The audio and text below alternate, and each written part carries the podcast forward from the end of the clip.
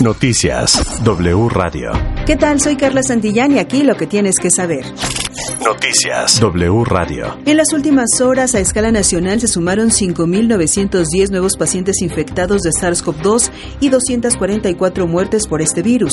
Datos del gobierno federal indican que desde el inicio de la pandemia se acumulan más de 5.619.000 casos confirmados de COVID y 321.619 personas han fallecido a causa del nuevo virus y el gobierno federal analiza la posibilidad de dejar de usar cubrebocas en espacios al aire libre y en otras determinadas circunstancias. Así lo adelantó Rui López, director del Centro Nacional de Programas Preventivos y Control de Enfermedades, tras reunirse con el presidente López Obrador. Destacó que es posible que el viernes se emitan por vías oficiales la actualización de las medidas.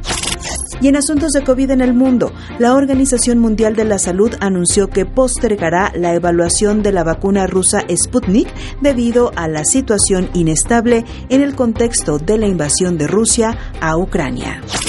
Vamos a otra información porque el presidente Andrés Manuel López Obrador hizo saber que recibirá 3 millones de pesos como regalías por su más reciente libro titulado A mitad del camino. El mandatario dijo que es el libro más vendido con alrededor de 200 mil ejemplares.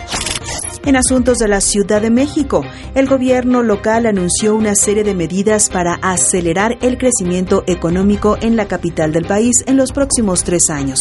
Entre ellas está el apoyo al pago del predial que se dará a los adultos mayores de 58 años, quienes pagarán una cuota fija de 55 pesos por cada bimestre durante los próximos dos años y el gobierno federal anunció que habrán 14 puntos en la Ciudad de México desde donde saldrán autobuses para llevar a los pasajeros al nuevo Aeropuerto Internacional Felipe Ángeles en Santa Lucía, Estado de México, una vez que entre en operación. Desde Mundo E, Auditorio Nacional, World Trade Center y Toreo, al igual que de las cuatro centrales de camiones foráneos, la del norte, poniente, tapo y tasqueña, el costo del transporte será de 125 pesos, pero desde los centros comerciales Perisur y Santa Fe, el viaje al AIFA costará 150 pesos.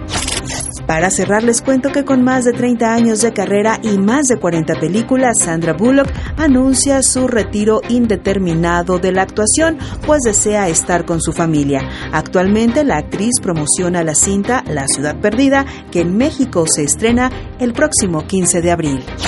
Noticias W Radio. Hasta aquí la información. No olvides visitar wradio.com.mx. Toda la información en wradio.com.mx.